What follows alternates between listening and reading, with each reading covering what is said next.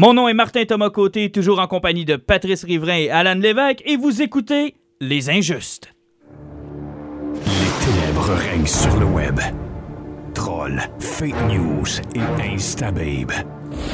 Le seul et dernier espoir de sauver les internets vient de s'éteindre avec Les Injustes.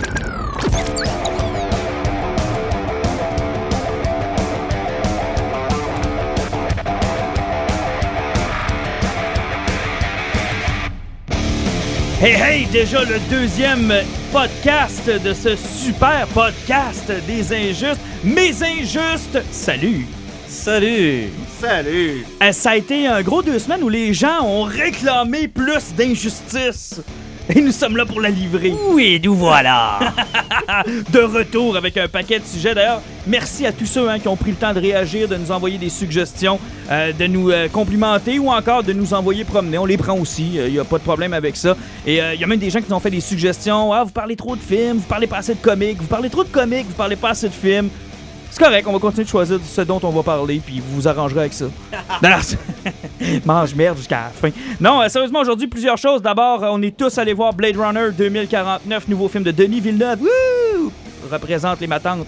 Et euh, on va en parler tout à l'heure. On fera une critique complète du film de Denis Villeneuve. On va aussi parler de comics. Cette fois-là, on se fait un gros bloc.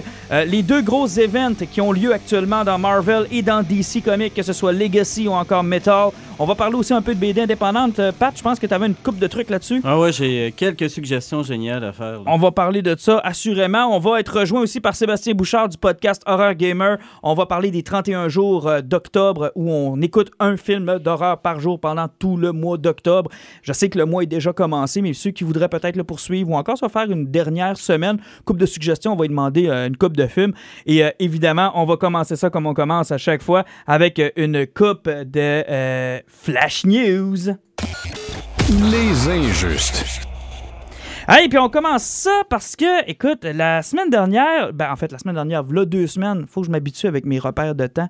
Les podcasts, c'est pas en direct. hein. Donc, c'est il y a deux semaines quand on a enregistré. Le premier épisode de Star Trek Discovery euh, n'était pas encore passé à l'écran. On avait fait le tour euh, de ce dont on s'attendait pour cette nouvelle série. Là, on a visionné trois épisodes. Il y en a un quatrième qui s'en vient. Je veux faire un tour de table. Ce que vous en pensez jusqu'à maintenant, Alan? Moi, personnellement, étant pas un grand fan de Star Trek, je découvre vraiment Star Trek à la télévision avec cette série-là. Oui, je connais bien les films, je connais quand même un peu l'univers, mais Discovery, là, c'est une claque d'en face qu'on mange avec Star Trek.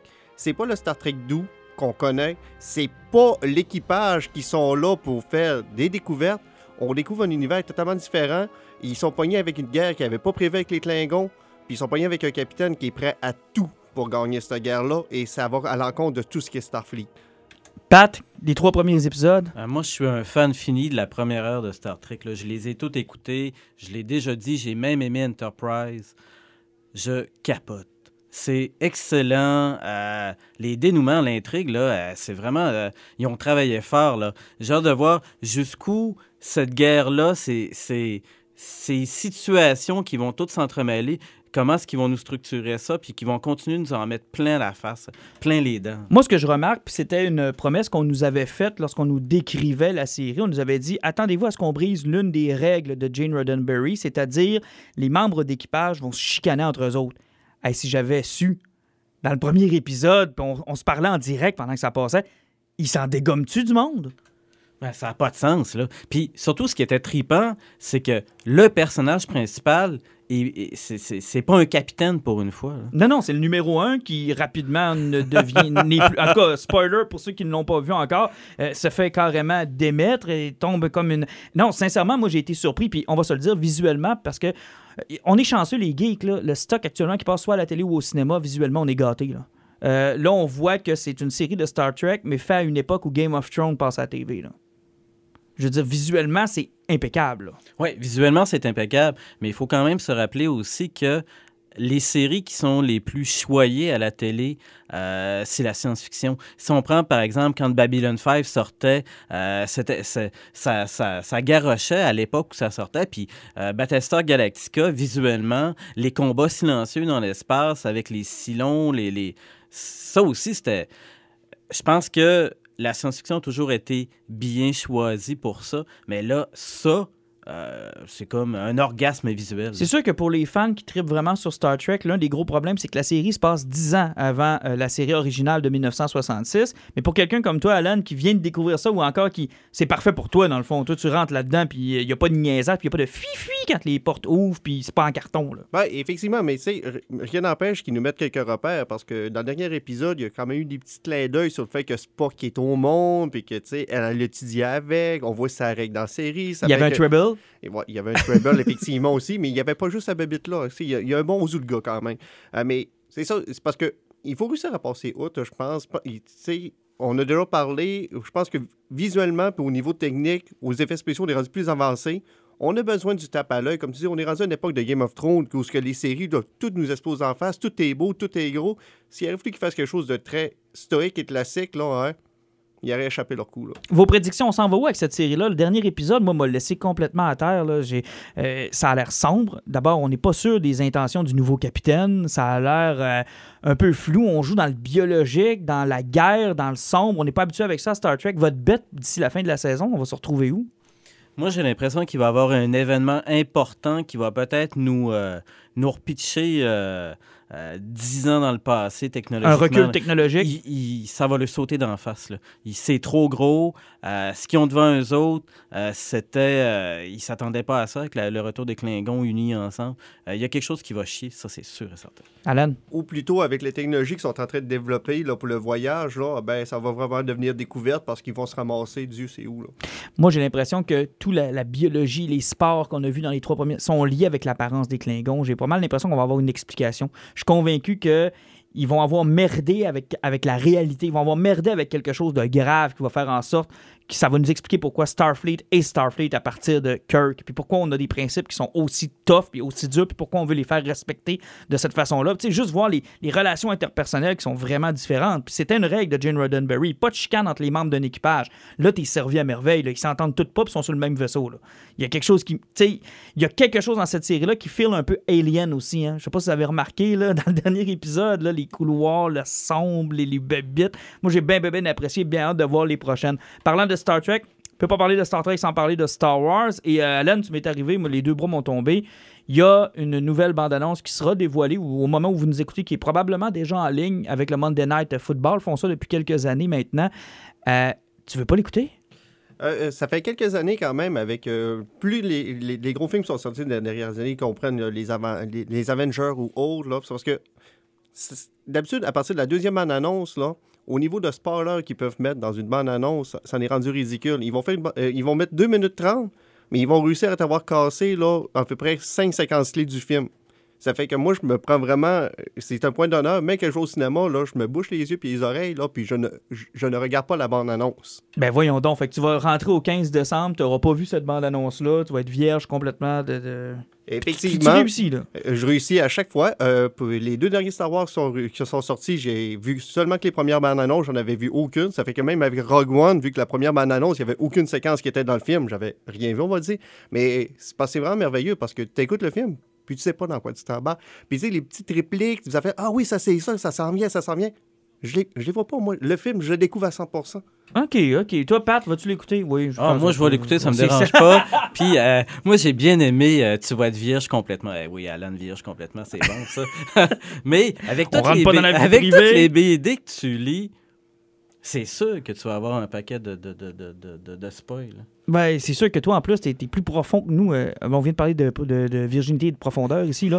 Mais t'es es plus profond que nous dans l'univers de Star Wars. C'est sûr qu'éventuellement, tu vas finir par être spoilé. là. Ben, effectivement, j'ai lu tous les romans qui sont sortis, tous les BD qui sont sortis. C'est que oui, je suis spoilé sur un paquet de trucs, mais pas sur le film en tant que tel. OK, ben moi, je vais, je vais l'écouter, je vais regarder. Moi, la chose que je ne fais plus, par contre, c'est lire trop de nouvelles à un ou deux mois du film pour être sûr de ne pas avoir là, les, les grands reportages puis les séquences clés du film. Ça, je ne veux pas le savoir, je ne veux pas le voir, puis je me garde la surprise. Parlant de bande-annonce, est-ce que ça t'a empêché de voir la nouvelle bande-annonce de Justice League? Euh, absolument pas, parce que j'ai absolument aucune attente avec ce film-là. Puis, tu sais, j'ai un intérêt qui est plutôt mitigé. Je vais aller voir le film par curiosité pour voir où ce que, où ce que Warner DC s'en vont et surtout voir qu'est-ce que Josh Whedon va réussir à faire le film. Mais je vais dire que j'ai été surpris parce que le casting a l'air d'avoir du fun dans ce film-là. Ou encore, les reshoots nous donnent l'impression qu'ils ont eu du fun. Euh, oui, effectivement, là, puis euh, on, on- on- voit que, c'est- je pense que c'est le point fort de Josh Whedon qui avait fait même avec Avenger. Lui, il est capable de faire créer une dynamique d'un groupe. Euh, il est capable de faire euh, interagir ses personnages, puis de créer une bonne symbiose qui est là. Puis je pense que rien qu'avec Aquaman, dans mon annonce, on voit qu'il y a quelque chose qui a de l'air à se passer là. Tout ce qui était pas Batman, Superman, finalement. Ah, ouais, ouais, ouais. Mais euh, j'ai hâte en maudit. Bon, j'ai ouais. hâte, puis euh, assez, là, que à cause de la bande-annonce, je pourrais même aller m'acheter un chandail d'Aquaman parce que je l'ai trouvé vraiment cool. Comment ils ont réussi à rendre ce personnage-là cool? Ça, ça me surprend. Là, mais effectivement, moi aussi, dans bande-annonce, ce que j'ai remarqué le plus, c'est Aquaman et à quel point il a l'air d'avoir du fun. Ben, c'est- c'est facile, t'as juste à pas le faire vert, orange avec les cheveux jaunes. là. Ouais, puis euh, effectivement, mais euh, sérieusement, moi j'ai hâte de voir le film. J'aime le ton qu'on a donné. J'aime la reprise de classique. Là, c'était Heroes de David Bowie, je pense qu'on a repris dans la dernière bande-annonce. Ouais, mais Heroes de David Bowie a été repris à toutes les sauces. là. Oui, mais j'ai pas Mais celle-là, c'est intéressant, c'est une bonne reprise, c'est cool. Moi, j'ai eu reprise d'habitude. Là, Ah ouais? euh, ça me Mais Come. Together, qu'ils avaient repris des Beatles pour la bande-annonce précédente? Ouais, ouais. Mais c'est intéressant, c'est bien envoyé. Euh, écoute, puis euh, Flash, il a l'air euh, Ah, cool. insignifiant un peu, puis c'est ça qui est C'est correct, là. mais, mais vous, vous allez m'assassiner puis vous serez pas d'accord avec moi, mais je continue à croire que mais euh, Ben Affleck dans la trilogie de Christopher Nolan était probablement le Batman idéal. J'aime pas Christian Bale, mais Ben Affleck, je sais pas pourquoi, il a la gueule de Batman. Je le vois puis c'est Bruce Wayne. C'est sûr que c'est lui. Euh, Moi, c'est plutôt sa personnalité en tant qu'acteur qui a fait Ah, un rôle, ça, puis il ouais. débarquer, puis tout, qui me tombe un peu ses nerfs. Ah, mais mais ça, euh, non, il ça. fait un excellent Batman, puis un bon, Bru- euh, puis un bon Bruce Wayne, là. Puis, euh, non, puis il n'aurait pas fité avec Nolan parce qu'il il est un petit peu trop dark pour il, ça. il est weird un petit peu, mais quand même, je- ça reste que je trouve que dans les films, c'est le meilleur Batman. Pacific Rim aussi a eu sa deuxième bande Hey, on avait oublié ça, ce film-là. Ça date de quoi? 2012, 2013 Euh, ça fait à peu près cinq ans, effectivement, un film qui avait sorti de nulle part de Guillermo del Toro. C'était très bon en passant. Mais- il- qui fait des films d'habitude qui coûtent entre 20 et 30 millions. Là, ils ont donné comme un gros chéquier. Il a fait un film qui allait certainement flopper, sauf qu'il a été un succès incroyable en Chine. Euh, il décide d'en sortir une suite. Là, c'est pas Guillermo qui est en arrière du film. Là, ils ont mis un autre réalisateur. Puis l'acteur principal, ben, il est pas là parce qu'il décide de jouer dans le film du roi d'Arthur euh, au début de l'été qui a été un de succès Ritchie? incroyable. Je l'ai pas vu encore, mais je- je- moi, je l'aime, Guy Ritchie, fait que je serais pas capable de dire de la merde. Ouais, j'ai pas encore osé voir le film parce que moi aussi j'aime beaucoup Guy puis je veux pas lui passer dessus. Ah, mais j'ai l'impression que je vais l'aimer, moi. Je suis convaincu que je vais être le seul cave qui va aimer ça. Mais c'est correct, mais je, je m'assume totalement. Je suis convaincu que je vais aimer ça. Euh, c'est ça. Ça fait que là, on, on- on- on se lance une nouvelle suite avec beaucoup plus de robots. Puis euh, personnellement, là, ça a l'air d'un film de Power Ranger. Euh, tout l'effet lourdeur des robots qu'on avait dans le premier qui était cool parce que tout était lent, tout avait l'air affacé, tout était. Là, on, on, on rentre d'un film semi-transformeur. Ça court de bord puis de l'eau puis ça fait sans arrêt. C'est que à découvrir. On va se croiser les doigts pour pas que ce soit une catastrophe. Je veux revenir sur ton expérience du salon du livre. Pat, t'as été là pendant. En fait, je pense. As-tu dormi? Ah oui, oui, j'ai dormi. non, ça. J'étais là pendant quatre jours, j'ai dormi, j'ai survécu. Euh, Bonne ou des- mauvaise édition? Excellente édition. Je pense que c'est la plus grosse que j'ai faite. Ah oui, à ce point-là. Euh, je pense que c'était ma douzième ou quinzième. En tout cas, ça fait un méchant paquet de salons On- du livre que je fais. On va faire pleurer notre monde. Qu'est-ce qu'on a manqué?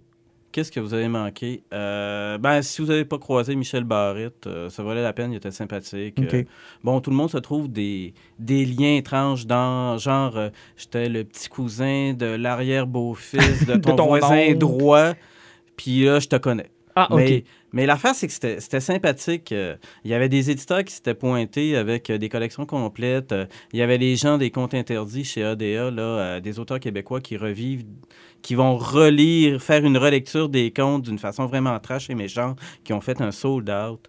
Euh, il y avait de la place pour les geeks, il y avait de la place pour euh, les gens qui veulent voir de très jolis auteurs.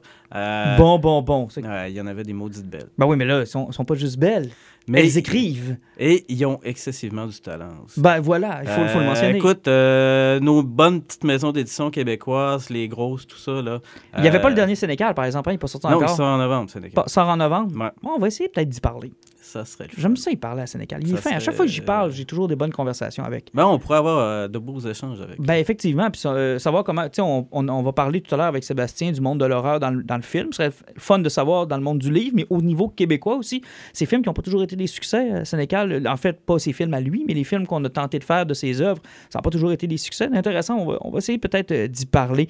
Euh, peut-être faire le lien, Comic Con de Québec, ça s'en vient, mais je regarde l'intérêt autour de moi, puis chez mes, euh, mes fellow geeks, puis ça a pas l'air à lever bien, bien. Hein? Puis là, je suis partagé entre est-ce qu'il faut leur laisser une chance parce qu'éventuellement ça va grossir ou c'est le salon de trop? J'en ai parlé avec ma blonde, là. On s'en est parlé tantôt, là. Puis euh, j'ai un gros, gros, gros, gros, gros bof, là. À part, euh, je l'ai déjà dit, là, à part me déguiser en Ewok ou avoir l'air d'un Pokéball ou quelque chose comme ça. Mais tu veux pas rencontrer Pipin? Je m'en crisse tout de pipin. Excusez, là, mais bon. Tom, mais c'est ça. Excusez. c'est du rêve en. Ben là, là, franchement, là. Ok, non, mais je- Non, non, non, mais... Aucune considération pour Pipin, toi. J'ai zéro, zéro considération. Qui là. mange la Écoute, Pipin, c'est ça? C'est ça. Écoute, euh, je passe euh, quasiment 24 heures du temps à me faire traiter de hobbit. Là. J'ai pas besoin d'en rencontrer un autre. Tu c'est pas plus compliqué que ça. Tu sais, la seule raison que j'irais, je vous l'ai déjà dit, c'est pour tous les jeunes auteurs, québécois qui sont là, Mhm. qui font de la maudite bonne BD. Mais à part ça, là, je suis pas cosplayer. C'est yang pour les cosplayers. Ah, Il y a Euh, beaucoup, beaucoup, beaucoup de cosplayers, puis, des YouTubers. Que je ne connais pas le phénomène, là, parce que j'ai pas le temps d'écouter ça. hein, écoute, ça, ça hein. c'est un autre phénomène de merde que je suis pas capable non plus. Là. Je suis direct, là, c'est de même. Ouais, mais tu fais un podcast en passant, hein, ça se rapproche quand même de ce Oh, que les ouais, je fais un font. là. Ouais, ouais, c'est pareil. Je vais devenir une vedette un jour. Oh, puis bon, euh, si, c'est correct. bon. Mais de toute façon, ok. je suis déjà parfait. Fait que Ah, c'est correct. il faut que je coupe ton micro, là? Non, mais sincèrement, je regardais, puis, euh, tu sais, j'aime faire signer des films, puis je ferais pas signer ma trilogie du, euh, des, euh, des Seigneurs des Anneaux par Pipin. tu sais, je veux dire, Tu sais, tu fais signer Pipin, là, c'est pas. euh, tu sais, je veux dire, j'ai j'ai quand même First Contact signé par Patrick Stewart. Ça, c'est acceptable, OK? Mais Lord of the Rings signé par Pipin, là, who gives a fuck? là. Y a-tu joué dans un autre film, l'acteur qui a fait ça?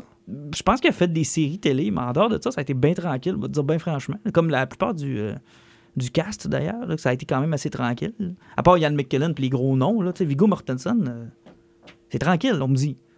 Ben, c'est moins que vous ayez des nouvelles que j'ai pas, là, mais Euh, je- je- écoute, j'ai eu un blanc. là, je ne sais pas qu'est-ce qu'il fait en ce moment. il est peut-être chez eux Ah il nous oui, écoute. Il a fait un truc étrange là sur un père, le Capitaine Fantastique, sur un père de famille. Ça a gagné peut-être Ah. un prix dans le cinéma indépendant. Hi, Ben là, regarde, il y a quand même- si je m'en Bon. Il y a quand même des affaires qui sont Ah, intéressantes. écoute, là, mais tant bon. mieux pour... Grand bien lui en face, Pat. écoute, je je suis convaincu que son compte de banque en, en souffre pas en passant, là. Convaincu que ça va bien. Mais Pipin qui vient à Québec, par exemple, ça me laisse un grand doute sur son compte de banque, par exemple. Pour moi, il avait besoin de cash en tabarouette. Fait que les gars, on, on y va ou on y va pas? À moins qu'on ait vraiment besoin de stock puis qu'on veuille acheter parce que c'est devenu ça, là, un peu le temple de l'achat. Ben, c'est un gros, euh, une un grosse centre boutique, d'achat. là. Euh, Puis bon, euh, si, si je me pointe, c'est pour les comics, pour les BD. Mais en même temps, bon, que je suis bien placé pour en avoir. Ben voilà. Donc, euh, on, on garde un bémol sur le Comic Con de Québec.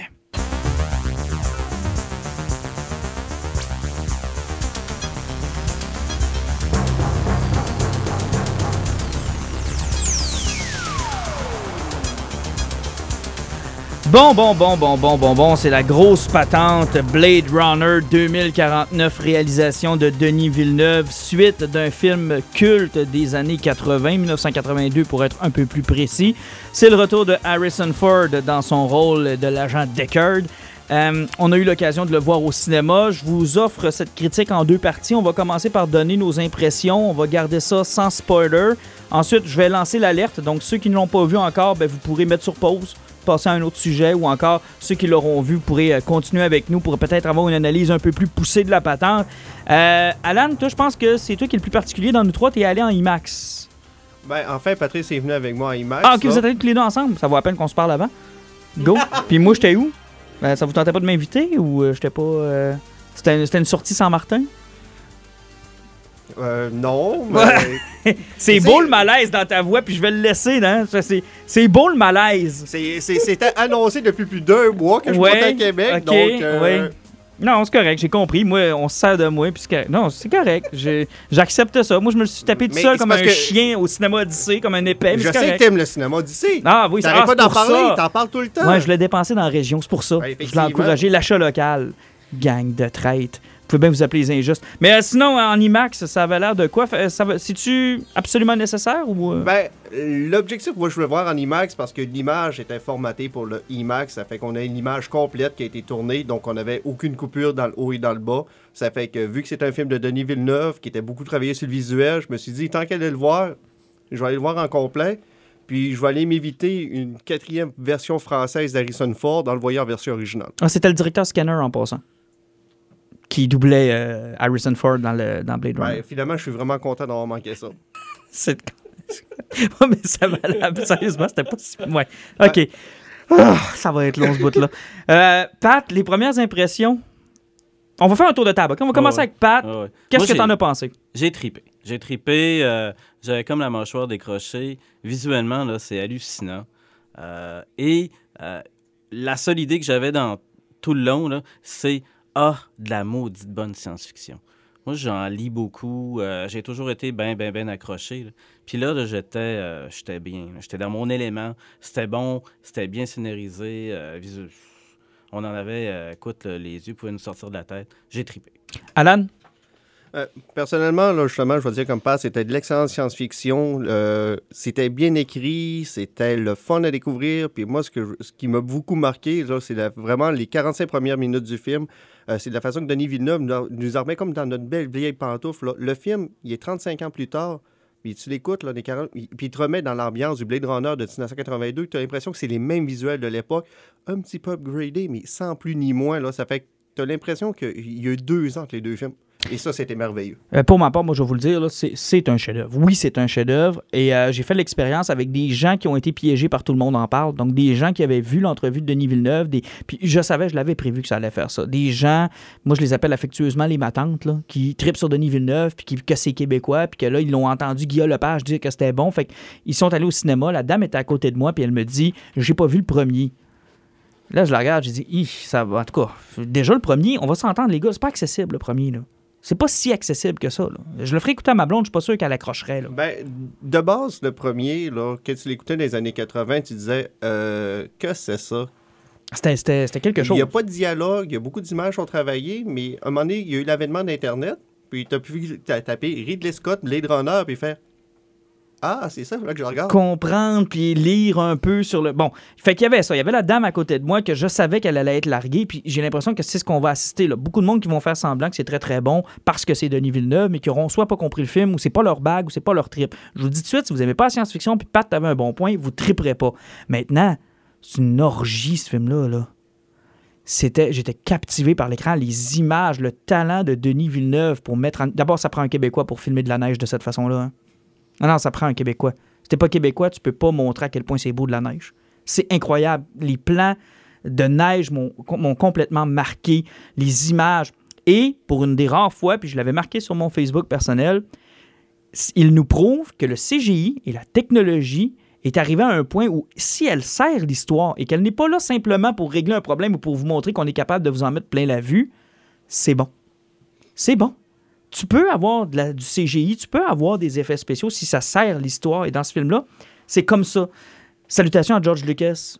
Puis un peu aussi les Avengers, où des fois, les scènes de combat, j'ai de la misère à les suivre tellement que, tu sais, ah, Iron Man peut euh, tortiller trois fois sur lui-même parce qu'on est capable de le faire et pas parce que ça sert l'histoire, tu sais. On est capable de le faire, fait qu'on va le faire, on va vous en mettre plein la gueule. C'est pas un film comme ça. C'est pas un film pour vous en mettre plein la gueule, pour vous déconnecter le cerveau. C'est un film qui vous en met plein la gueule, mais à plein de niveaux. Moi, j'avais l'impression d'être comme dans Matrice, là, branché, là, puis là, d'être surstimulé par tout ce que je voyais puis ce que j'entendais. Sincèrement, c'est un beau et c'est un bon film. Je sais pas si vous avez eu le même feeling que moi. J'étais. Je suis sorti de là comme bouleversé un peu de partout. là. Moi, j'étais comblé. Euh, Blade Runner, là, euh, j'avais travaillé là-dessus là, euh, quand j'étais sur mon bac. J'avais fait l'analyse entre le livre, le film. Le premier film, j'ai dû l'écouter une 20-25 fois. Je l'ai réécouté juste avant d'aller voir le 2. D'ailleurs, faites l'expérience. là, ça Ah, vaut moi, la je l'ai pas fait. Je l'ai pas Ah, fait parce que je l'ai passé à quelqu'un qui voulait l'écouter puis qui l'a fini euh, deux heures avant de partir avec nous autres à Québec. Non, mais ça valait la peine parce que moi, je l'ai Euh, fait euh, jour après jour. là. Le premier jour, je me suis tapé le premier, puis le jour d'après, je me suis tapé le deuxième. Sincèrement, l'expérience. On dirait que c'est un. un- je suis un peu d'accord avec toi, Alan. C'est un grand film où la transition se fait tellement lentement qu'on n'a pas l'impression que ça change de réalisateur. Mais moi, je pensais que c'était dans le souci du détail. Les pubs, euh, la façon dont les véhicules se déplaçaient. euh, tu parlais de la neige. Je pourrais être cynique puis me dire que c'est de la pollution puis de la cendre. Oui. Euh, tout ça là, faisait que la transition était parfaite entre les deux films. là. Et là, attention. Attention, spoiler alerte. Attention, spoiler alerte. Bon, à partir de ce moment-là, si vous êtes encore là, c'est à votre risque, à vos risques et périls. Euh, je veux qu'on parle du film dans, l'histoire qui a été brodée. D'abord, j'ai aimé la façon dont on a appliqué un euh, contraire au premier. Alors que dans le premier, on a est-ce que je, je suis un humain, est-ce que je suis un répliquant? Et là, on avait l'effet contraire, je suis un répliquant, mais est-ce que ça se pourrait que je sois un humain? On a pris la réflexion inverse au premier. J'ai trouvé que c'était une piste euh, vraiment bien recherchée. C'était pas trop compliqué, mais c'était, c'était vers là qu'on devait aller. Euh, oui, effectivement, tu euh, sauf qu'en plus, en partant le film directement, en disant comme le personnage de Ryan Gosling est un répliquant, là tu fais comme, ok, il y a un Blade Runner, c'est un répliquant. Dans le film de 30 ans, il y avait un seul Blade Runner à peu près. Ça veut dire, est-ce que tous les Blade Runner sont des répliquants? Tu t'ouvres direct, là, c'était pas ta réponse, fait comme, ça veut dire qu'Harrison Ford était vraiment un répliquant finalement? Mais ça, on l'a jamais su. Puis même dans le film, ils ont évité la réponse parce que euh, euh, il, il a, il- il a lancé une piste de réponse, mais il a tellement été flou qu'il n'y a pas de réponse. Est-ce que vous l'aviez vu venir que c'était pas lui l'enfant de Rachel? Euh, personnellement, pour répondre à ça, oui, d'une certaine façon, puis j'espérais parce que c'était un des gros défauts que moi j'ai trouvé au film. C'est que pendant les 45 premières minutes, tu as une belle ouverture, tu as une belle pièce sur où c'est qui s'en va le film. Puis par après, là, une fois que tu as toutes tes pièces, puis tu sais où ce que ça va, euh, on dirait qu'il embarque sur un délire visuel de réalisateur. Je dis pas que c'était mauvais, c'était merveilleux, mais pendant une heure et quart, qu'est-ce qui est apporté à l'histoire, là, c'est presque un néant. Euh, mais visuellement, là, c'est une heure et quart qui est incroyable. Il y a des séquences du film qui, qui vont marquer le monde pour, euh, je pense, les 20 prochaines années. Là. Il y a qu'à parler de l'hologramme. Là, Ah, je vais en reparler. Je veux, je veux que tu me laisses en parler. euh, effectivement, c'est parce qu'il y a plein de séquences comme ça, que c'est quand même une heure et quart qui était plutôt vide, puis tu fais Mhm. comme, on est tellement confortable dans ce qu'ils ont apporté que ça peut pas être ça. Ils nous ont trop laissé stable. Ça fait que tu dis, il faut que Il y ça a une casse. twist. Il faut que ça casse à un moment donné. Puis au moment que ça casse, puis les 45 dernières minutes embarquent, là, finalement, le film aurait pu durer une heure et demie, ça aurait été parfait. Mais il aurait manqué quelque chose au visuel, puis à l'événement, puis à l'expérience du film. Ah, ça va chialer parce que c'est effectivement très long. C'est 2h45. Mais moi, je me suis pas plaint, là. À part le fait que j'ai eu envie de pisser en plein milieu parce qu'ils servent des piscines à cette heure de Pepsi, là, au cinéma. C'est- C'est c'est- c'est gros, là. Mais t'avais rien qu'à boire de l'eau. J'aurais eu envie pareil. Mais en tout cas, peu importe. À part ce, ce phénomène-là, moi, j'en aurais pris un autre 2h30 puis j'aurais pas été tanné, là. Ouais, moi, je me suis laissé là, euh, bercer totalement par l'histoire. Euh, j'ai embarqué là, euh, les pieds devant dans l'idée que c'était lui. Puis là, à un moment donné, je me suis dit, ah oui, je me suis fait avoir. Puis j'étais content de m'être fait avoir. Ben, c'est ce que je voulais. Moi, à la fin, j'a- j'attendais le moi, j'étais twist. content. Je voulais y ait un content. twist. Je voulais- Puis l'autre chose que je suis contente, c'est cette nouvelle mode quand on rap- Puis euh, je pense que Force Awakens va avoir créé quelque chose, un précédent là-dedans. On fait beaucoup de promotions sur le retour des acteurs originaux, mais on laisse toute la place aux nouveaux. Hey, la réplicante euh, le- qui, euh, qui est méchante dans le film, là. On, on la voyait pas dans les promos, ou presque pas. Puis Harrison Ford dans le film, là, je pense qu'il est là, quoi, 30 minutes? Ouais, il est pas là longtemps. Puis elle, c'est de la pure haine sur patte. Elle est incroyable. Écoute, tu vois la rage là, dans sa face. Ah, C'est incroyable. Mais je pense que ça s'explique parce qu'elle a passé trop de temps avec Jared Leto. Ah, peut-être. Ah, ben ça, c'est l'autre point. là. Est-ce qu'il y a quelqu'un de ces gens. euh, On est écouté sur Internet présentement, là. J'ai un message pour. Hi, Jared. Can you please stop acting? Please. Just please. Leave. We're gonna forget you. And it's good like that. OK? Mais y est-tu mauvais? Il est pourri. Mais il est exécrable. Pourquoi est-ce qu'on continue de donner des rôles à ce gars-là? Mais le gros problème, là, hein, c'est que il essayait, là, puis tu le voyais forcer, là, pour ce film-là. Tu sais, il, il- il- il s'est cru aveugle pendant un mois de sa vie, là, hein. Puis nous, on l'a vu en version originale anglaise, Mhm. là, hein. Sa façon de parler, puis de couper ses mots en mettant une intonation un peu plus haut, c'est comme s'il parlait comme s'il était un robot, là. C'est comme l'humain qui veut être un répliquant, Ben, puis il est pas en fait, capable. en fait, regarde, je, je vais t'exprimer ça encore plus simplement. Là. Moi, il m'a donné l'impression de t'engages quelqu'un chez Saint-Hubert, OK? Mais la personne est allée vivre avec des poules pendant un mois et demi. Elle a étudié l'anatomie des poules. Elle sait toutes des poules, comment les Asiatiques apprêtent les poules. Elle a même une théorie sur comment sur Mars on mange les poules. Puis là, elle te crache, puis elle te vomit son savoir avec ses collègues, à quel point elle connaît les poules, puis elle aime les poules, puis elle parle même le poulet. C'est comme, man, c'est pas ton film, là. C'est pas, pas toi, là. Contente-toi de faire ce que le gars t'a dit. Contente-toi, respecte le script. Joue ce que tu es capable de jouer. Fais ce que tu as à faire. Puis essaye pas de nous épater comme si tu étais un grand génie, là, puis que tu étais celui sur qui le film repose. Je, déteste l'attitude de Jared Leto dans ce film-là. Je, je suis pas capable. Là, vous allez me dire que c'est peut-être son personnage. Non, pas, ça n'a pas rapport avec le personnage. Il était comme ça dans Suicide Squad aussi. Je suis pas capable. Comme si le gars était euh, un génie sur Terre. Là. Pas capable. Zéro avec une barre. Cela étant, t'en as parlé. Moi, j'ai aimé l'histoire sous-jacente de. On a toujours eu. Est-ce que les réplicants sont des humains? Est-ce que les humains sont des réplicants? Les réplicants veulent être des humains. Mais ce film-là a amené une nouvelle dimension avec les hologrammes. Entre autres, la copine de euh, Gosling. J'ai trouvé ce personnage-là génial. Et la scène en particulier de la synchronisation entre la prostituée répliquant et l'hologramme. Quel, je me rappelle pas avoir vu une scène aussi intense depuis au moins un maudit bout. Là. Ouais, effectivement, là, ça a été réalisé de façon assez incroyable. Puis c'est- surtout là, c'était de donner un corps à quelque chose qui était virtuel. C'était il y a quelque chose de malsain puis qui fait bien avec notre réalité qu'on a de nos jours. tu sais. On a tellement des vies virtuelles sur Facebook, sur n'importe quoi. Sauf que là, la relation était poussée encore plus loin parce que là, ils ont réussi à prendre le virtuel puis mettre comme un faux corps dedans pour Comme- réussir à avoir une relation complète avec ça. Ouais, Donc, comme euh, si quelqu'un, genre, prenait un corps et essayait de synchroniser notre podcast avec le corps. Non? Mais en plus, ça- Il serait beau en maudit, en tout cas. ah, ouais, ouais, oui. Dès, dès que tu parles, ça a l'air que le fun euh, pète le plafond. Mais, mais sincèrement, j'ai j'ai adoré cette scène-là. Puis, regarde, on, on en parle, puis on n'a pas eu la même vision. Moi, j'ai j'ai vu ça comme, regarde, vous vous souciez du sort des réplicants, vous vous occupez des réplicants, mais il y a une autre race sous-jacente encore. Il y a un nouveau, il y a un nouveau type de, de personne, d'être, qui essaye d'être un être vivant. Puis j'ai- trouvé ça bien de la façon qui a été introduit. Ça n'a pas été laissé de côté, ça n'a pas été sous-exploité. C'était juste bien dosé pour nous mettre en relief que t'as les réplicants et les humains qui se battent là, à savoir là, euh, qui a le droit d'exister, puis comment c'est quoi exister. Mais sous-jacent à ça, t'as le, le pauvre programme informatique qui, lui... Oui, mais t'as as toute la, la, la, la crainte qu'on a qui commence à transparaître en technologie de l'intelligence artificielle qui prend de la conscience. là. Mm. Et, et, et c'est ça qui était délirant. C'est la conscience de son existence et de sa mort possible. Quand elle accepte sa mort, c'est une scène clé. Ouh là là. C'est une scène clé quand il lui explique si tu brises, tu disparais. Il dit pas tu meurs. Il dit tu disparais, tu brises.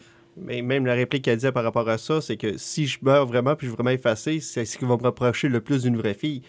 C'était. Ah, regarde, tu vois, j'ai encore des frissons, on parle de ça. Puis c'était tellement bien fait comme film. Moi, ça m'a. Mais en, même temps, c'est parce que ça apportait tellement un point sur la solitude puis le fait qu'on est toujours reclus dans nos coins tout le temps. Là, c'est parce que, veux, veux pas, là, tu vois, ils pubs dans le film, là, ces hologrammes-là, ils appellent tous leur maître Joe. Là, ils n'ont pas vraiment de personnalité. C'est juste, ils disent, t'es tout seul, t'aurais besoin de compagnie, achète-toi un hologramme. Ah non, c'est fou raide. Ça fait que il y, a- il y a plein d'affaires qui sont malsains tout croche là-dedans. Puis comme tantôt, tu avais parlé du plan de la neige, là, autant que Pat a vu ça comme la cendre ou autre, moi plutôt c'est le contraire. Parce que Blade Runner, c'est un univers qui est très glauque. Il mouille tout le temps. Il mouille tout le Mhm. temps. La seule C'est très différence- noir. Dans celui-là, la seule différence, c'est qu'il y a moins de fumée parce qu'on n'a plus le droit de fumer là, au 21e siècle. Ouais, ça fume moins. Sauf que la neige, c'était le clash. C'était la clé du film, c'était la pureté. Ben, moi, j'ai vu ça comme la, la- la délivrance, l'espoir. Mais Euh, Alors que c'est un symbole d'habitude, de, ben, pas de mort, mais de fin de vie. Tu sais, quand la neige arrive, quand l'hiver arrive. Là, on sonne très Radio-Canada, là, vous nous excuserez, mais c'est une œuvre qui est tellement profonde. Mais tu sais, je veux dire, d'habitude, on voit ça comme ça. Puis moi, au contraire, j'ai vu ça quand il est dans la neige à la fin. Je fais comme, tu sais. Enfin, il y a un autre décor, un peu comme tu l'as vu. Tu sais, il y a- d'autres choses que de la maudite pluie puis du noir. Ben, effectivement, c'est parce que là, tout est blanc, tout est pur, il n'y a rien qui est sale. Ça fait que tu étais vraiment la pureté qui était là, qui détonne du reste de l'univers. Maintenant, parlons un peu euh, de euh, la performance. Les chiffres qu'on a actuellement nous laissent nous démontrer que ce ne sera pas un gros succès box-office. C'est pas tant étonnant vu que le premier n'en avait pas été un non plus, mais est-ce que ça se peut qu'il y ait eu un hype? euh, C'est pas très mainstream comme film, on va se le dire. là. Vous allez pas là, vous décrochez pas votre cerveau. Là. Ben, e- effectivement, c'est parce que c'est un film qui avait pas beaucoup pogné v'là- v'là 35 ans. Euh, si tu pognes le- du monde qui ont entre 20 et 30 ans, puis tu leur parles de Blade Runner, si tu vas pas chercher ta clique de geek, là, euh, le monde va faire un. Mm. Tu sais, c'est à peu près comme si tu dirais à quelqu'un de 22 ans, t'as-tu vu Tron? Ouais, mais t'as la catégorie de ceux qui tripaient plus Total Recall, et j'en suis. Moi, j'étais plus. Tu sais, Philippe K. Dix, il y, a- il y a deux façons de le voir. Moi, j'étais plus Total Recall avec Paul Verhoeven que Blade Runner avec Ridley Scott. J'ai toujours été plus Total Recall. OK, oui, mais si on parle de Philippe Codic, je pense que c'est l'auteur qui a le plus été adapté au cinéma. là. Ouais, je ça sais. paraît pas. là. Ah non, c'est fou raide, Minority Report. Il y en a Blade plein. Runner, là. Je pense qu'il y avait Recall, 35 films qui sont basés sur ces nouvelles. Il y en a en tabarouette du stock. Mais euh, à quelque part, il est pas mainstream. À quelque part, si on prend ça pour un succès par rapport à un réalisateur québécois, c'est un Christy de bon coup. Étiez-vous fier? Quand vous êtes sorti de là? Aviez-vous un sentiment de... Tabarnouche, wow, bravo Villeneuve. Je suis content, moi. Moi, j'étais content aussi. J'ai fait comme si, bah, il est rendu loin. Là. Puis là, il peut... là, on parle de lui pour un James Bond, on parle de lui pour Dune, on parle de lui pour toutes sortes de projets. Go for it, boy. Ben, c'est ça le problème, par exemple. là, C'est c'est les chiffres qui risquent de faire mal. J'espère qu'au niveau mondial, il va réussir à remonter. Sauf qu'encore une fois, c'est c'est- la Chine d'habitude qui rattrape, mais je suis pas sûr que c'est le genre de film qui va aller chercher à la Chine. Euh, c'est dommage. Je pense que le monde ne sont pas prêts pour des films de 2h43. Euh, c'est Woody Allen qui l'a déjà dit. Ça. Si tu n'es pas capable de te lancer un film à 1h30, là, c'est parce que tu n'es pas capable de dire ton histoire. Le monde ne sont pas capables d'accrocher plus longtemps que ça. Puis ça, c'est un gros problème du cinéma. C'est le que- Pink Floyd du cinéma, ce qu'il a fait là. là. Effectivement, parce que tu vas en parler à n'importe qui. Pat en a parlé. Ah, le film dure 163 minutes. Tu as eu trois commentaires. Ah, 163. Ben, bien qu'avec notre podcast, on dit aux gens ça dure 50 minutes. Ce qui est très court pour un podcast. Et les gens nous disent, bah, ah, j'ai pas le temps. Ben, c'est parce qu'il peut faire la cuisine en les écoutant. Ben oui, d'ailleurs, salutations et euh, ça sent bon en passant. Mais euh, en terminant, êtes-vous déçu qu'il n'y ait pas eu de voice-over? Non, ça me dérange pas. Euh, ça me dérange pas. Je m'attendais à une espèce de phrase délirante vers la fin dans une des marches. Là. oui. Mais euh, J'aurais aimé ça, moi, juste un clin Ah d'œil. oui, oui, un moi clin d'œil à- je l'ai espéré, là, Je me tout suis tordu. dit- là. Parce que pour ceux qui ne savent pas, toute l'histoire, il y a sept versions, je pense, du premier Blade Runner, dont une avec une voice-over de Harrison Ford, où il devait expliquer ce qui se passait parce que le monde, visiblement, ne comprenait pas. Fait qu'il il explique tout ce qu'il fait. Là. Je, je rentre dans son appartement, je trouve des photos. Sur les photos, je me rends compte qu'il y a un autre corps. Puis Harrison Ford expliquait dans une entrevue qu'il l'avait fait de la façon la plus poche possible en espérant être coupé. Puis ils l'ont gardé pareil. Mais euh, tu parles de Harrison Ford qui parlait. Là, moi, ce qui m'a beaucoup fait rire dans le film, c'est parce que, tu sais, toi, peut-être, ça n'est pas rendu compte parce que tu le en français. Ils ont évité la joke du enhance. Ah oui? Ils ont dit closer. Ah! Ils ont pas fait Enhance. Tout le long du film, dès qu'ils faisaient des rapprochements, c'est closer. Ils ont jamais dit enhance. Ce qu'ils ont fait, ça fait 35 ans que tout le monde le dit au cinéma. Là, on évite le enhance, on dit closer. Ça, c'est bon. C'est bon en tabarouette. Mais sincèrement, il y en a encore dedans, Harrison Ford, puis j'aimais ça qu'on le voit pas trop. Euh, tu sais, je pense qu'il y a un bon dosage entre Indiana Jones et euh, son dernier Indiana Jones, où justement le problème, c'est qu'il était trop là, et Blade Runner, où on le voit juste assez. Je pense que si on est pour ramener les personnages, puis j'ai hâte de voir pour Last Jedi, c'est Luke a un rôle aussi important qu'on le croit, ou si on va le garder lui aussi plus à l'ombre. Tout le monde a hâte de voir euh, Luke faire des pirouettes dans les airs avec son sable laser vert. Moi, je suis pas sûr que c'est une bonne idée. J'aime le personnage de Ray qu'on a amené de l'avant. Fait que j'aime ça quand les vieux personnages sont là, mais qu'on accepte que c'est 30 ans plus tard, puis que ça se peut que l'univers tourne plus autour d'eux autres. Là. Ça se peut. Puis j'ai j'ai aimé ça le temps qu'on a passé avec Harrison Ford. Oui, exact. Euh, laissez la transition se faire. Un point, c'est tout.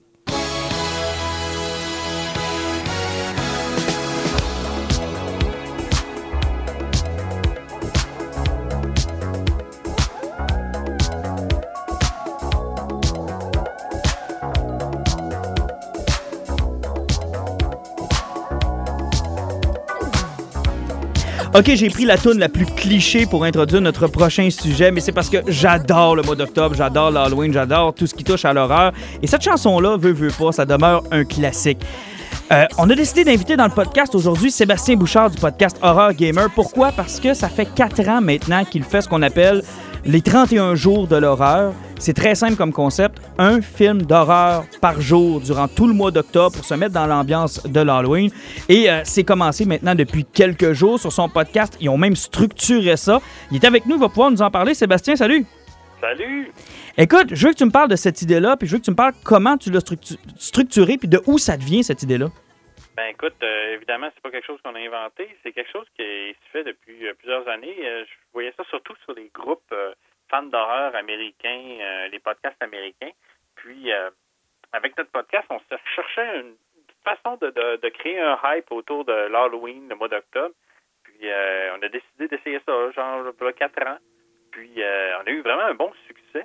Puis à chaque année, il y a de plus en plus de monde qui nous suivent. Euh, là, je pense que notre groupe de monde qui le font, je ne dirais pas que tout le monde était, était- assidu, mais il y a 200 personnes dans le groupe. Puis c'est euh, c'est vraiment un, un beau buzz. Là. Ben, je vois un peu des, des groupes euh, popés de par-ci par-là, de d'autres mondes qui sont pas associés à notre podcast, qui embarquent là-dedans aussi. Ouais, moi, je trouve ça cool. Euh, J'ai euh, j'ai essayé de me discipliner aussi. Euh, J'ai même été en simultanéité avec toi, puis tu viens de ma- de- de- de- d'accepter de, ma demande d'adhésion en plus, le direct Bang Live. là.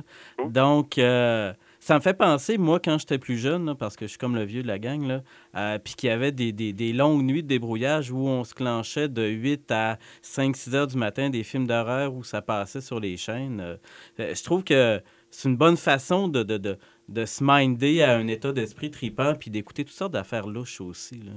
Vraiment. Dans le fond, tu as divisé ça quoi? Par thème, par comment ça fonctionne? Mettons que quelqu'un voudrait à partir de maintenant se joindre à votre groupe. Est-ce que dans le fond, il est libre d'écouter à peu près ce qu'il veut ou vous êtes vraiment classé ça par thème? Ben, les autres années, on se faisait des listes qui étaient très, très euh, coulées dans le béton. Où on se disait aujourd'hui, on écoute tel film, aujourd'hui, on écoute tel film. C'était vraiment compliqué parce qu'évidemment, c'est pas tout le monde qui a tous les films sous la main, puis euh, on voulait pas encourager l'illégalité. On voulait pas que le monde commence à juste télécharger la liste de films au complet. Euh, donc, euh, cette année, on a décidé d'y aller par thème, effectivement. Fait qu'on a trouvé 31 thèmes, sous-thèmes, des genres de l'horreur. Euh, donc, ça va passer des requins à les fantômes asiatiques, les zombies, les cannibales. Ben, tu vois, aujourd'hui, c'est la journée cannibale. Les films de possession, fan footage, et des mythes. Là, écoute, on en a trouvé, on en a trouvé plus que 31. On en a choisi 31. Et là, chaque jour, la personne doit seulement choisir un film qui va fitter avec le thème qu'on propose ou qui ne fitera pas avec le thème. Puis c'est juste un film que ça ait tenté d'écouter. À un moment donné, il ne faut pas virer fou non plus euh, à, à- Mhm. à être tout le temps stocké sur la, la- la liste et à pas déroger. là. Toi qui as un, un podcast de l'horreur avec euh, tes chums, c'est quoi l'état de santé? Puis je vais en profiter pendant que Pat est avec nous autres. Je sais qu'il il aime ce, ce- ce domaine-là. L'état de santé du film d'horreur actuellement à Hollywood, vous en pensez quoi? Ça a l'air de quoi actuellement? Je commencerai par toi, Seb. Ben moi, je te dirais, si tu me dis Hollywood, si tu me dis le, le- le- gros blockbuster, euh, c'est, il est correct. Il est pas, on n'est pas palmé, on n'est pas en train de virer fou, mais il est correct. Moi, je, moi, je suis un optimiste dans l'art. Fait que je, je, je, je suis pas en train de chialer contre euh, l'horreur qui se fait à Hollywood. Mais je trouve que le, le bon, le bon horreur ces temps-ci, ben, je dis ces temps-ci, depuis les 4-5 dernières années, ça fait beaucoup dans l'indépendant et les, les réalisateurs qui sont émergents, qu'on connaît beaucoup moins. Ben, c'est vrai, Pas c'est dans le vrai. cinéma, là. Tous les, les, les jeunes réalisateurs qui débarquent avec des idées complètement délirantes, je, euh, juste euh, avec Get Out, par exemple, où euh, il y a plein d'affaires capotées qui, qui, qui nous arrivent subitement. Et c'est pas des trucs qui vont arriver puis qui vont avoir cassé la baraque au blockbuster. De toute façon, c'est c'est rien que des fucking chiffres. là. C'est le trip du, du, du film d'horreur, puis l'ambiance, puis comment est-ce que les gens vont se le partager après. Euh, moi, tous les films d'horreur qui m'ont fait triper dernièrement, c'est toutes des affaires que j'avais vues, là, des blogs ou des pages Facebook ou des trucs que je me disais, ah, ça, ça a vraiment l'air cool, puis il faut absolument que je l'écoute. là. Oui, vraiment, tu regardes des, des, des- réalisateurs, mettons, je veux dire, Mike Flanagan, qui vient de nous sortir euh, Gerald's Game là, sur Netflix, là. Euh, c'est pas c'est pas des gars qui font des films qui passent au cinéma puis qui ramassent euh, 250 millions de dollars, là. mais il suffit que tu regardes ces films, tu te fais, regarde, c'était génial, puis euh, j'aime le gars, mais c'est ça, faut pas que tu t'attendes à, ce qu'il ait fait un hit au cinéma, puis il faut pas justement que tu attendes passe au cinéma pour commencer à observer ces Mais justement, puis en plus, c'est l'avantage du film d'horreur. Tous ces nouveaux réalisateurs-là qui sortent, ils vont sortir un ou deux films par année d'horreur. Ils coûtent pas une fortune à produire, mais au box-office, ils font 5 à 10 fois ce qu'ils ont coûté au niveau de production parce qu'ils coûtent pas cher. Ça fait que le genre est pas prêt de mourir parce que c'est les films les plus rentables des dernières années. Exactement. Tantôt l'exemple de Get Out, c'est un, un des meilleurs exemples de cette année, un des plus gros euh, succès financiers euh, au cinéma de l'année. Mais pendant que je vous ai, là, j'en profite parce que ma blonde est une tripeuse de films d'horreur, puis elle veut toujours avoir des nouveaux films d'horreur. Puis comme je m'y connais un peu moins, qu'est-ce qui a fait vibrer dans la dernière année dans le monde de l'horreur? là? Mettons qu'on voudrait se mettre à jour, puis en profiter peut-être pour la mettre sur notre liste pour euh, les 31 jours de l'horreur. là. Qu'est-ce qui a sorti récemment qui t'a fait dire, waouh, ça, c'est. Passez pas à côté de ça? Ben, euh, ce soir, euh, dans les films de cannibales, on a le film Raw, grave en français, Ouais, ouais, ouais. qui, qui avait fait beaucoup parler. Euh, dernièrement, lui, je l'ai pas encore vu, mais tout le monde me dit de le mettre sur la liste, donc euh, ça va être euh, Mais- ça va être dans les prochains jours. C'est Comes at Night que j'ai vraiment hâte de voir. Hey, comme That Night, ouais, moi aussi, là, je voulais l'acheter l'autre jour, puis là, je me suis dit, c'est, c'est, c'est un absolu. Ouais, mais vous trouvez ça où, c'est bon? Vous me parlez de ça, j'ai aucune idée de c'est quoi. C'est, c'est- c'est moi- ben, traitez-moi de, de pute à blockbuster, là, mais j'ai jamais entendu parler de ces films-là. moi. Exactement. Faut que tu ailles sur les faut que t'ailles sur les blogs, les forums, euh, les pages Facebook. Les bonnes pages. Exactement, les bonnes pages. Puis l'affaire, c'est qu'il faut que tu sois curieux de d'un gars qui arrive puis qui parle de tel, tel phénomène ou tel petit truc, puis à un moment donné, ça pop, puis tu vas t'en souvenir parce que ça finit par être contagieux. Il y a plein d'autres mondes qui vont en Mais, parler. mais- mais tu parlais de l'égalité tout à l'heure, Sébastien. C'est-tu des choses qui sont quand même faciles à se procurer? Euh, ben écoute, euh, à cette heure avec le, le- le vidéo sur demande, tu es toujours capable au moins de le louer sur euh, Google Play ou iTunes. Ou sinon, tu sais, avec les Netflix. euh, euh, maintenant, le nouveau, euh, le nouveau service qui est un Netflix, mais seulement de films d'horreur, qui s'appelle Shudder. Ça vaut-tu la peine? Ça coûte 6 piastres par mois, écoute. Ah, ouais. 6 piastres par mois, puis tu as, des exclusivités là-dedans. Tu as vraiment des très, très bons choix. Euh, dernièrement, là, ils l'ont pu, mais ils ont eu The Devils de Ken Russell, 1979, qui est un aïe. classique qu'il fallait voir. Oui, Ken Euh, Russell, ouais, hein, oui. fait que, tu sais, euh, non, non, tu sais, Shudder, c'est un incontournable. Euh, il y, y en a, c'est très, très, très, très accessible, là. Puis, euh, euh, au pire, regarde, si tu veux vraiment avoir le, le- le- la copie physique avec les, les, Sunrise Records qui sont revenus, euh, ou euh, les, Amazon, euh, tu es capable de trouver ta... ta- ta- ta- Oui, puis il y a même, bon, tu sais, avec le nouveau pro- le- le- le- la nouvelle proposition québécoise avec Frisson TV, c'est cool aussi, là. Vraiment, vraiment. Il y en a beaucoup qui chialent parce qu'on on dirait qu'ils veulent juste voir des euh, Friday the 13th puis des. Euh, des, des, Bon, on n'a rien contre ça en Halloween. passant, mais, mais effectivement, à un moment donné, il faut que tu faut que élargisses un peu tes horizons. Moi, le seul problème, c'est que comme j'ai pas. C'est le même problème pour tout le monde, hein, c'est le temps. Euh, Être euh, geek de nos jours, il faudra avoir à peu près 48 heures dans une journée pour essayer de voir puis lire tout ce qu'on veut. Puis dans le domaine de l'horreur, une chance qu'on a tes, ton podcast puis des gens comme toi, parce que moi, je suis un peu largué, là. Je vous écoute parler, puis il y, a- il y a une couple de trucs que je retiens, le Comes at Night, puis l'autre affaire, puis ça, ça a l'air cool, mais j'ai- on dirait que j'ai- je je suis pas au courant, je sais pas, c'est moins peut-être moins bien publicisé qu'on peut le croire. Euh, ben, c'est sûr que c'est c'est des films qui sont faits pour un public qui est vraiment niché. Fait que euh, ils ne feront pas des pubs télé, ils ne feront pas des pubs radio, ni dans les journaux. euh, ils vont aller chercher le monde où ce que le monde est, puis c'est sur les forums, les groupes, les groupes Facebook, puis euh, des, des, des, des, des magazines comme euh, Fangoria, puis tout ça. là. Ouais, et moi, Sébastien, j'aurais peut-être une petite question pour toi. Là. Mais tu Oui. penses que dans les dernières années, ce qui avait fait un peu mal aux films d'horreur, là, hein, c'est ce qui avait relancé le style un peu, mais qui euh, s'est trop étiré avec les ça et oublié les hostels de ce genre? Euh, tous ces films-là qui étaient trop gore, qui n'allaient pas vraiment sur l'horreur, mais qui allaient vraiment sur un sadisme qui était total, qui était chercher une cliche de. il y a vraiment une niche de personnes qui ont beaucoup aimé ça, mais ils en ont tellement fait en quatre ans qu'on dirait que le film d'horreur, on avait comme été saturé pendant un petit bout de temps. Ben, il y a eu, écoute, je te dirais que c'est comme à peu près n'importe quoi. Il y a eu des, des très des très grosses passes que, hey, euh, t'as un succès, tu l'as dit, euh, les ça, tout ça, on a eu un succès, on a été saturé de ça. Euh, plus tôt dans les années 2000, on a eu euh, les Scream, tout ça. Donc, on s'est mis à avoir un paquet de slashers vraiment mauvais. Euh, après ça, ça a été des found footage qui ont plu, à pu finir. Euh, puis là, après ça, avec les Conjuring et euh, les euh, Annabelle euh, et euh, Sinister de ce monde, on s'est mis à avoir un paquet de films dérivés du même genre. Tu sais, c'est un- je pense que c'est comme des vagues. Là. Je me souviens, dans le film d'action, à un moment donné, c'était des films de, de, de sous-marins qui s'étaient mis à pogner, puis on avait des, sous-marins- des films de sous-marins qui Les, tous les les mois. catastrophes naturelles, à un moment donné, on les a toutes eues en ligne, un après l'autre. C'est ça, tu sais, regarde, euh, dans le film d'action, le seul qui a réussi à toffer et à créer quasiment un genre, ça a été le film de super-héros. On avait pensé qu'elle allait avoir une saturation, puis finalement, ben, Mais ça continue, hein? Ça, Ça continue. c'est quasiment rendu un, un- un- genre à lui-même. OK, hey, mettons là, vite de même, le, le temps file. Là, mettons qu'on aurait un. Hey, écoute, je pas- t'ai pas demandé de le préparer, mais on va voir à quel point tu es un expert. J'ai un top 5. Mettons qu'on n'a pas le temps de faire les 31 jours. Mettons que moi, dans ma vie de tous les jours, j'ai le, le temps de faire un 5 jours de l'horreur. Qu'est-ce que je devrais écouter qui sort du champ gauche qui pourrait peut-être justement piquer ma curiosité? Et qui sort du champ gauche, hey, là, tu, ouais, là, je vais dire comme toi, tu vas me pogner. euh, tu vas me pogner Les culottes à terre. On aime ça de même. Euh, je vais te dire, euh, tu vas y aller avec Spring. OK, Tu vas OK. y a- ouais, tu vas y aller avec ce qui, qui est une, euh, un, un- un film d'horreur romantique. Ah, tu vas y aller avec Antiviral, qui est un film d'horreur, de body horror, qui est vraiment euh, euh, dégueulasse, mais qui, euh, qui, qui- qui- qui sort, ouais, qui sort de l'ordinaire, on va dire comme ça. Mhm. Euh, de film de B, qui est un found footage qui a de l'air vraiment réel, puis qui, qui, euh, qui, qui, qui, qui écœure tous ceux qui ont peur des babites. Euh, je vais y aller avec euh, un. C'est pas récent. Excuse-moi, j'ai j'ai Pat qui me fait le pouce en l'air, tu l'as vu? Hey, de B, là, j'ai adoré, ouais, mais c'est vraiment dégueulasse. Ah, c'est vraiment dégueulasse. Euh, sinon, un film qui est un genre de huis clos qui travaille sur la paranoïa euh, qui s'appelle Bug, euh, qui est tiré d'une pièce de théâtre. euh, J'adore. Euh, et euh, je vais t'en trouver un cinquième. Je t'en trouve un cinquième. Qu'est-ce que je vais t'avoir? Je vais t'aller avec un film asiatique. Euh, moi, écoute, c'est euh, un de mes, de mes, mes films asiatiques préférés, puis c'est Dark Water 2002. Euh, version originale, pas le remake avec. euh, OK, faut faire attention, il y a un remake? Ouais, ouais. Ou Ok. sinon, tu vas avec A Tale of Two Sisters. Puis, euh, Ah euh, oui, hey, ça, c'est un chef-d'œuvre, Tale of Two Sisters. Ah, là, t'as Pat qui prend des notes dans le coin. Ah ouais, là. moi, Il j'ai tout, allumé, j'ai là. noté. Mais je rajouterais un film pour Martin, surtout, euh, par rapport à son métier, la radio, tout ça, je rajouterais Pontypool.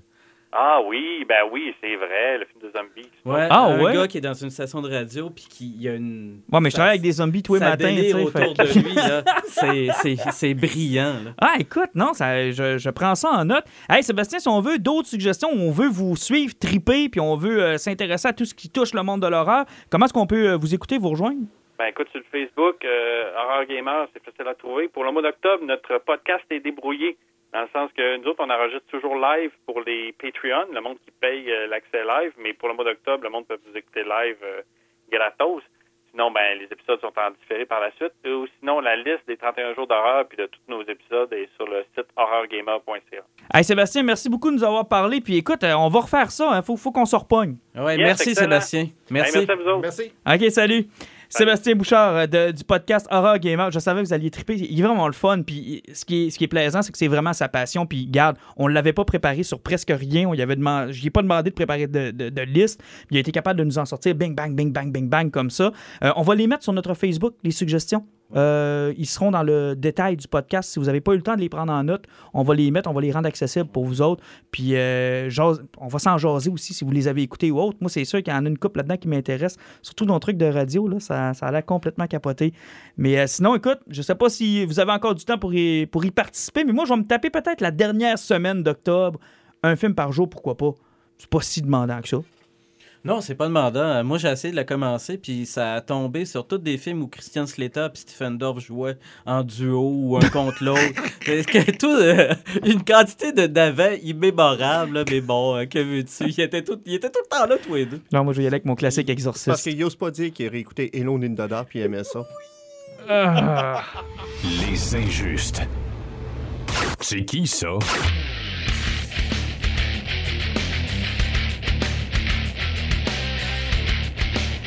OK, les boys, euh, si on se clenche un peu de comics, si on parle un peu de comics, deux gros événements actuellement dans les euh, deux grosses maisons de d'édition les plus majeures, on va dire ça comme ça, que ce soit DC Comics ou encore Marvel. Je vais commencer avec Alan parce que tu as fait les recherches pour nous. Ben, faut dire que moi, je suis complètement déconnecté et j'ai jamais été connecté à Marvel. Bon, je vois Pat qui me fait sa face de scroll, mais je déteste Marvel.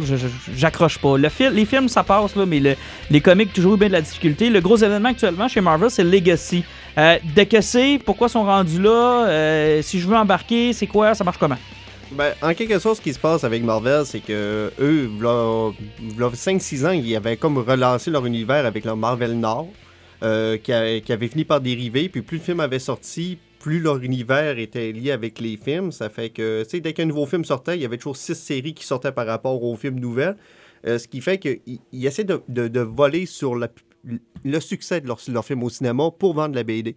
Donc, il faut faut que les gens qui vont lire de la BD reconnaissent l'univers qu'ils voient au cinéma. Effectivement, c'est parce que c'était comme si les films étaient la publicité pour vendre les, les BD, sauf que ça marchait plus. là. Ça a décroché, puis là, ils veulent, re- ils veulent revenir aux souches sur ce qui était. Ça fait qu'ils lancent Marvel Legacy, qui va... euh, tu sais, ça ressemble un petit peu à peu près à ce qui s'était passé avec Hanslow des années 90. Là. La BD est en train de s'écrouler, il n'y a plus rien qui va. Ça fait qu'on va comme rebooter un petit peu l'univers. Mais, mais tu dis ça, rebooter, puis Pat, je vais t'amener parce que t'en as vu des reboots, là, puis même quand on a fait, par exemple, chez DC, euh, Final Crisis ou Crisis on Infinite Earth ou euh, l'autre, là, c'était lequel, le Infinite Crisis, même si on dit qu'on va rebooter, si tu connais aucun personnage puis tu connais aucune des histoires, ça devient tough pareil, là. Tu sais, à un moment donné, là, euh, c'est ma phrase fétiche, là. Tu peux plus faire de reboot pour essayer de toujours sauver la baraque, puis de, de, de, de, partir dans la maison en feu, puis de ressortir avec les, les deux petits gars. Là. Euh, un reboot de même, tu vas en abandonner un dans le feu, euh, puis euh, il va crier, puis les autres autour, ils vont capoter aussi. Je suis plus capable. C'est pour ça que j'ai décroché de Marvel. C'est pour ça que même si j'étais un gros fan de, de, de, d'X-Men, puis tout ça, je je suis quasiment plus rien parce que il y a trop de reboots. Hey, t'arrives, tu suis une série, puis là, tout d'un coup, comme Alan disait, t'as un personnage d'Agents of S.H.I.E.L.D. qui est là, que tu te souviens même pas de son nom, puis tu te dis, c'est qui elle? Pourquoi est-ce qu'elle est avec eux autres? Puis là, d'un coup, t'arrives, qu'elle, elle, elle sera plus là, eux autres sont plus là, lui, il est pas mort finalement, puis là, tout d'un coup, ils reviennent, tout le monde est content. Ah. Mais Ouais, c'est compliqué. effectivement, là, en disant lui, il était mort puis il revient plus, tu sais, c'est comme là pour relancer Legacy puis dire ça, c'est notre coup de pub. Wolverine, Logan, l'original, celui qui était mort, suffoqué dans son adamantium il y a 4 ans. Il est de retour. Ouais, mais ça, le monde ne le savait pas. Tu sais, je veux dire, quelqu'un qui, qui veut faire le saut en bande dessinée, là, premièrement, Wolverine était mort. Thor, c'était plus tard. Iron Man, c'était plus Tony Stark. Euh, Peter Parker, il était encore là? C'était encore Euh, Spider-Man? Ben, Spider-Man, il y a euh, 22 spi- euh, Spider-Man différents. Bon, Spider-Gwen, wow. Seal, t'as toute la compagnie qui est embarquée là-dedans. Euh, je T'as lui de Ultimate aussi qui a traversé. que je pense que c'est Mary Jane Watson qui est rendue une Iron Man. euh, Bon, tu sais, à un moment donné, quelqu'un arrive là-dedans, là, tu vas perdre tes petits. Un, un canard perdrait ses petits, là. Ben, encore une fois, là, il, là, il lance le Legacy. Wolverine est revenu à vie, mais on sait qu'il y a un Infinity Gem. Lui, il a cela de, de l'esprit, je me trompe pas. Ok. Fait que là, il ramène les Infinity Gems. Euh, T'as les enfants de Reed Richard qui sont là parce que c'est son flou est capable de créer des Pocket Universe autant Bon, il qu'il y veut. avait un flow. Il y en a deux enfants. Je suis largué. man. OK, ça fait que t'as- son flou qui surveille ça dans un autre multivers en étant capable de créer des multivers autant qu'il veut pour voir qu'est-ce qui se passe. C'est les gardiens de la galaxie qui font comme Oh, les gemmes sont en train de revenir, il va falloir qu'on en revienne. Encore Ils ont un nouveau membre aussi, eux autres, là. Ils sont pas rendus avec Deadpool. ouais, Deadpool il est rendu partout, lui. C'est parce que je pense que chaque morceau qu'il a perdu a repoussé un nouveau Deadpool. Hey, Quelqu'un qui veut se lancer là-dedans, là, c'est Euh, impossible, parce là. que c'est- à peu près comme le DC, là, justement, dans les tu parlais d'Infinity, les New 52. Euh, Quelqu'un fait comme Ah, ils ont rebooté l'univers, je vais embarquer là-dedans, mais à chaque fois, ils vont toujours parler du passé quand même. Tu vas faire Où c'est que je suis rendu Puis ils essaient de ramener, de, de- de corriger leur erreur, comme une équation qui se balance pas. Des fois, ils disent, bon, ben, la trame que vous avez besoin pour suivre, c'est celle-là.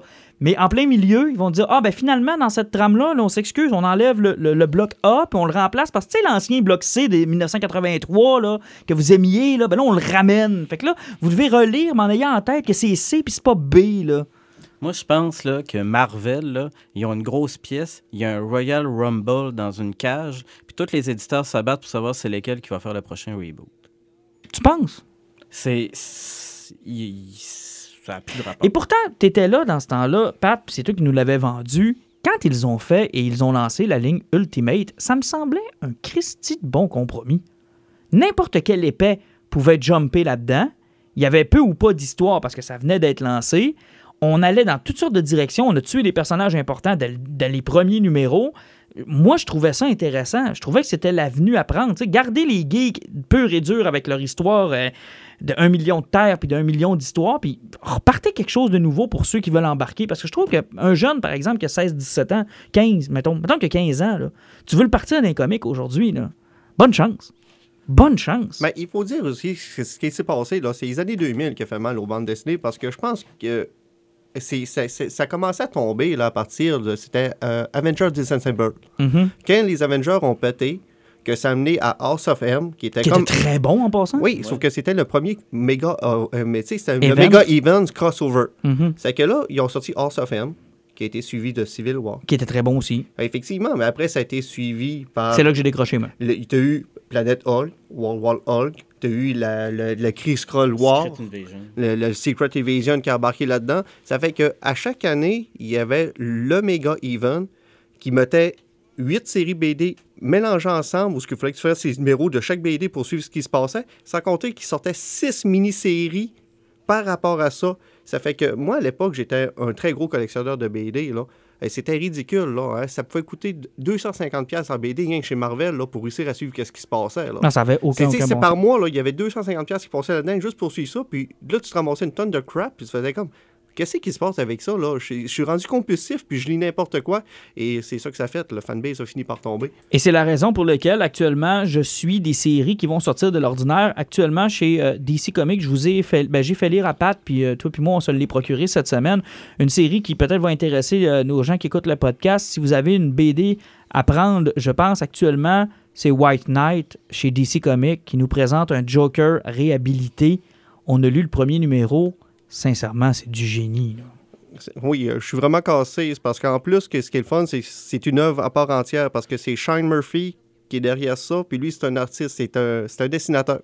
Sauf que là, il écrit aussi. Ça fait que là, on a, a un contrôle artistique total sur la BD. Ça fait toujours quelque chose qui est merveilleux, ça. Parce que il n'y a pas besoin de dire Ah, Je voudrais avoir ça dans ma case. Peux-tu m'arranger ça?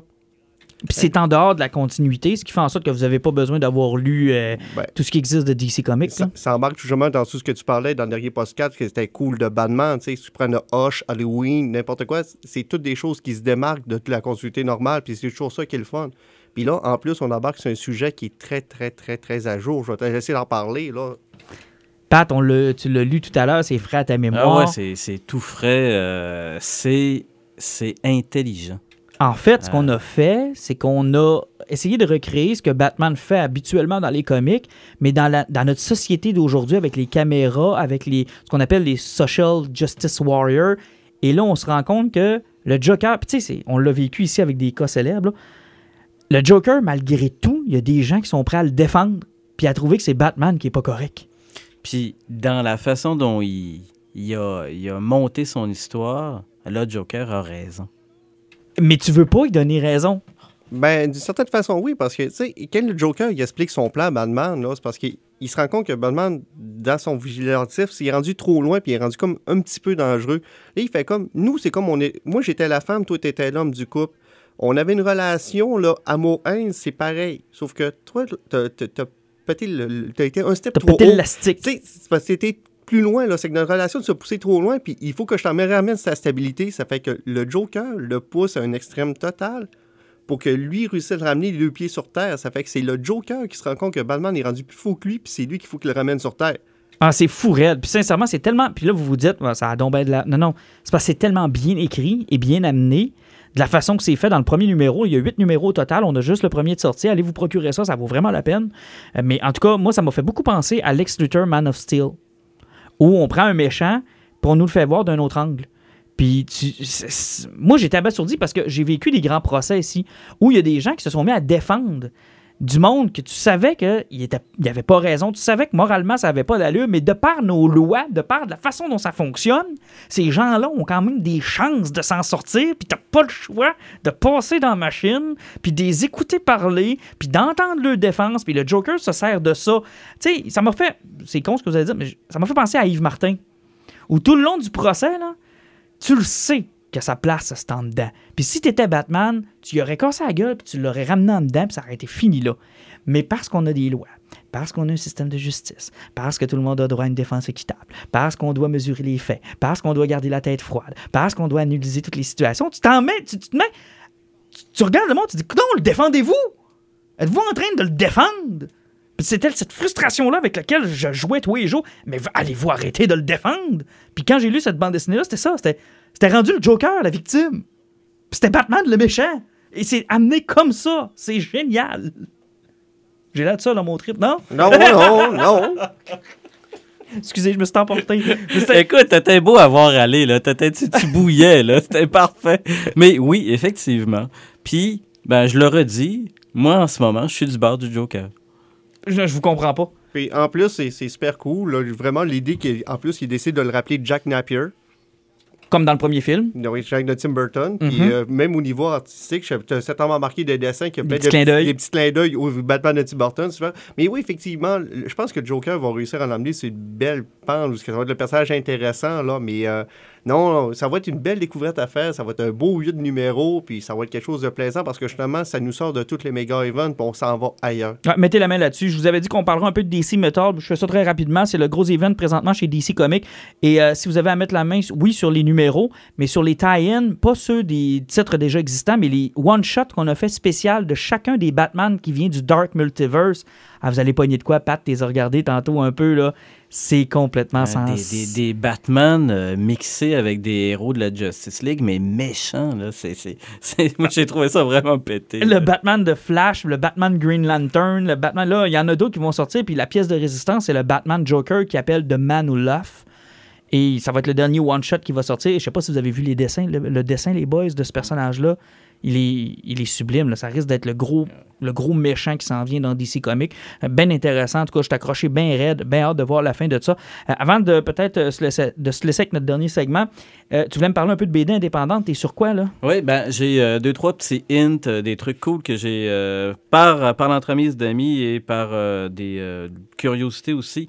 Hawk par euh, Mark Miller, euh, Raphaël Albuquerque chez Image Comics. Euh, un espèce de mix euh, un peu, un peu tout amenant en douceur de Forrest Gump Superman. Un Ok. gars un peu euh, simple d'esprit, mais doué de capacités euh, particulières. C'est écœurant. Je comprends pourquoi il me l'avait suggéré, là, mais j'ai été euh, totalement charmé. Et une petite maison d'édition indépendante, Albas- Albatros Funny Book. Euh, si vous allez voir sur Comixology, euh, une plateforme de livres numériques, là, vous êtes capable d'aller chercher certains numéros gratuits, en particulier euh, Nam Wolf, euh, un kid. Euh, il a été euh, catapulté au Vietnam parce que son nom est sorti à la pige, sauf que c'est un loup-garou. Et il se transforme pour la première fois Au Vietnam. au Vietnam pendant une escarmouche.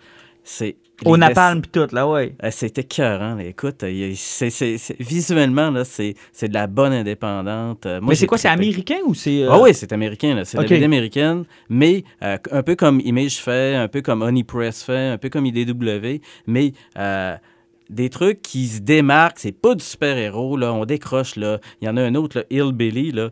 Euh, le gars, quand il était kid, il s'est fait offrir par une sorcière euh, le hachoir de Satan et il a décidé de se venger et de tuer des sorcières avec ça parce qu'elle l'avait manipulé.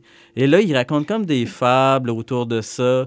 Il est suivi par un ours gigantesque qui a l'air d'être sa blonde en même temps. Puis, c'est, euh, il il y, a un humour noir là-dedans, là, fabuleux, et c'est super bien dessiné. C'est, c'est ça la BD indépendante, puis la BD américaine à découvrir maintenant. Ah, cool. Écoute, on va tout mettre ça sur notre page Facebook. euh, Si les gens veulent avoir plus de précision, savoir où est-ce les procurer, puis les noms, parce que des fois, on, parle vite. On va essayer de, de tout vous donner ça en détail. Hey, ça m'a fait plaisir, les gars. Nous autres, on va écouter Star Trek Discovery ensemble. Parce qu'à défaut d'écouter Blade Runner ensemble, vous allez euh, m'amener, au- je vais vous amener au moins écouter Star Trek Discovery, parce que moi, je suis pas un chien sale. je vous abandonnerai pas. on on t'a pas abandonné, là. Moi, je- j'étais juste un simple chauffeur. Bah oui, en plus, t'étais le chauffeur, ouais, c'est correct. Et euh, on se dit à la prochaine pour un prochain podcast. Les injustes. I thought my jokes were bad.